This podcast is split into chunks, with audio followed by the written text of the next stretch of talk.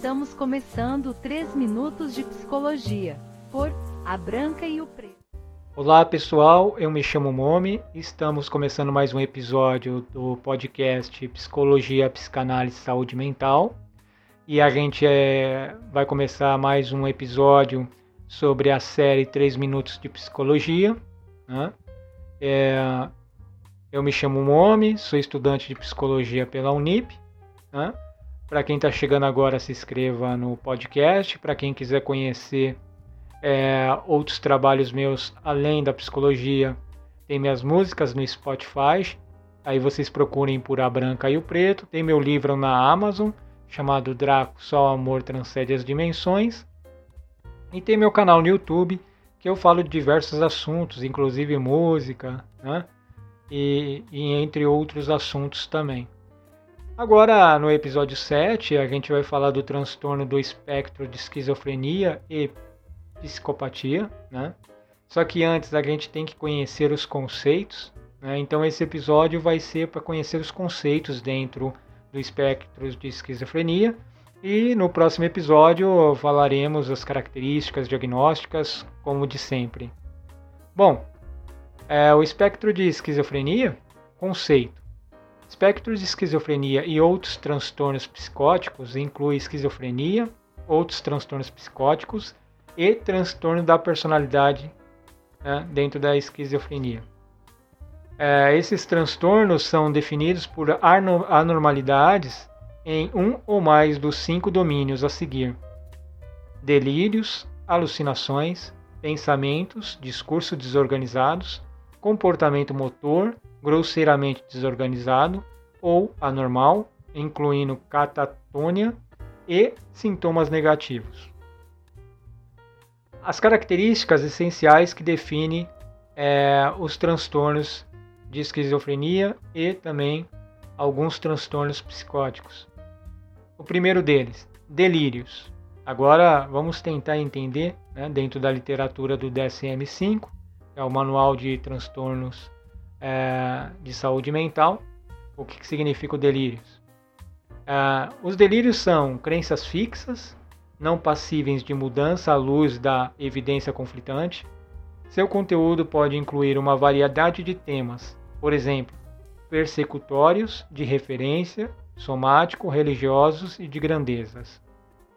Dentro dos delírios persecutórios, é, existem a crença de que o indivíduo irá ser prejudicado, assediado e assim por diante por outra pessoa, organização ou grupo.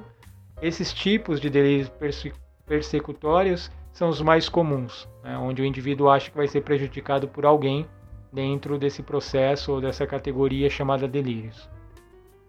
Delírios de referência Crença de que alguns gestos, comentários, estímulos ambientais e assim por diante são direcionados à própria pessoa. Esses também são comuns. Né? Então a pessoa ela acha que ela, várias pessoas estão falando as coisas e ela vai começar a achar que é sempre sobre ela. Né? Chega alguns casos de ela achar que ela está vendo um programa de televisão ou na internet, ela achar que a mensagem é para ela. Delírios de grandeza quando uma pessoa crê que tem habilidades é, excepcionais, riquezas, famas, né, ou algum poder paranormal, por exemplo. Né? Quando o indivíduo crê falsamente que outras pessoas estão apaixonadas por ele também estão encontrados dentro desse delírios de grandeza. Delírios nihilista envolve a convicção de que ocorrerá alguma catástrofe.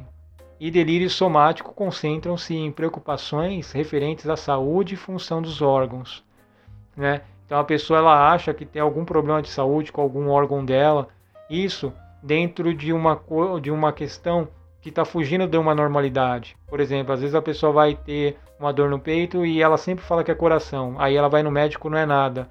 Aí ela depois fala que está com dor nas costas, ela fala que é problema no pulmão. Aí ela vai no médico, não é nada. Seria mais ou menos nesse sentido. É, os delírios que expressam perda de controle da mente ou do corpo costumam ser considerados bizarros.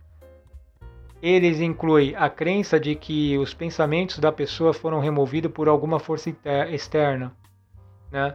de que os pensamentos estranhos foram colocados na mente, ou de que o corpo ou ações do indivíduo estão sendo manipulados por forças externas. Né? Eles colocam bizarros, mas é o bizarros no sentido assim de ser extremos, né? não de uma forma pejorativa. Agora, além dos delírios, como a gente viu dentro do conceito, tem as alucinações. Dentro do DSM, o Manual do Transtorno Mental, ele vai dizer que as alucinações são experiências semelhantes à percepção que ocorrem sem um estímulo externo. São vividas e claras, com toda a força e o impacto das percepções normais, não estando sob controle voluntário. Podem ocorrer em, que, em qualquer é, modalidade sensorial, embora as alucinações auditivas sejam as mais comuns na esquizofrenia e nos transtornos relacionados.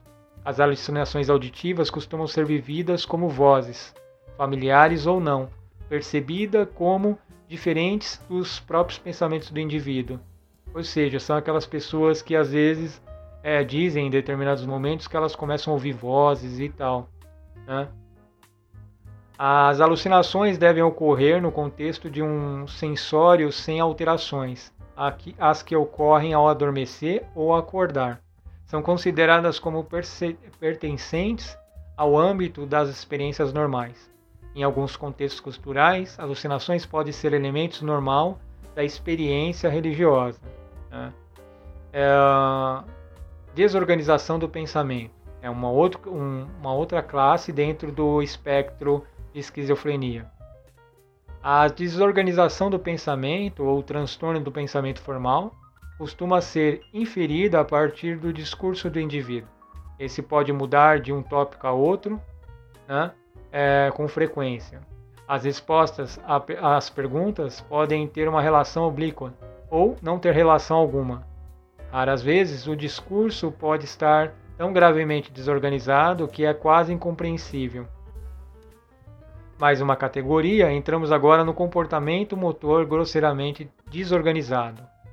O comportamento motor grosseiramente desorganizado ou anormal pode se manifestar de várias formas, desde o comportamento tolo até a agitação imprevisível.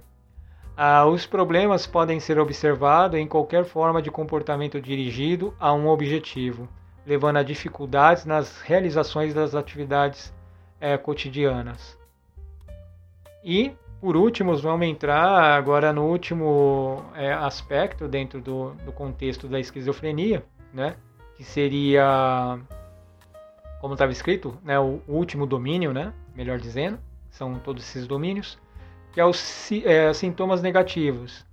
Os sintomas negativos respondem por uma porção substancial da morbidade associada à esquizofrenia, embora sejam menos proeminentes em outros transtornos psicóticos. Dois sintomas negativos são especialmente proeminentes na esquizofrenia. São eles: expressão emocional diminuída e avolia. A expressão emocional diminuída inclui reduções na expressão das emoções pelo rosto, no contato visual, na entonação da voz ou da fala, e nos movimentos das mãos, da cabeça e da face, os quais normalmente conferem ênfase emocional ao discurso. A avolia é uma redução em atividades motivadas, auto-iniciadas e com uma finalidade. A pessoa pode ficar sentada por longos períodos e mostra pouco interesse em participar de atividades profissionais ou sociais. Outros sintomas negativos incluem alogia, anedonia e falta de sociabilidade. A alogia é manifestada por uma produção diminuída do discurso. A anedonia é a capacidade reduzida de ter prazer resultante de estímulos positivos, ou degradação nas lembranças de prazer anteriormente vivido. A falta de sociabilidade refere-se à aparente ausência de interesses e interações sociais, podendo estar associada à avolia, embora possa ser uma manifestação de oportunidades limitadas de interações sociais. Bom, pessoal, como eu sempre falo, vou deixar essa, essa ressalva por último. É, essas informações são para conhecimento geral do público. Caso tenha alguém que se identifica com alguma questão, o, a, a, pessoa mais é, preparada para isso é um profissional da área da saúde, no estudo da mente, né, um médico psiquiatra, um psicólogo, para poder fazer esse trabalho Né? Então sempre procure um profissional da saúde para tratamentos no que se refere à saúde mental. Né? E todo esse material que eu passo para vocês, sempre ressalvo todos os episódios, ele é apenas para conhecimento geral. Né? E então é isso, gente. É, para quem está chegando, muito obrigado aos novos inscritos. Né? Cada vez mais a nossa audiência aumenta. Né? E dúvidas, mande para a branca e o preto é, gmail.com. E mais uma vez, conheçam meus outros trabalhos no Spotify, pela minha marca A Branca e Eu Preto, e meu canal no YouTube, que fala de outros assuntos, além de psicologia e psicanálise, né? Também. Muito obrigado a todos e até mais.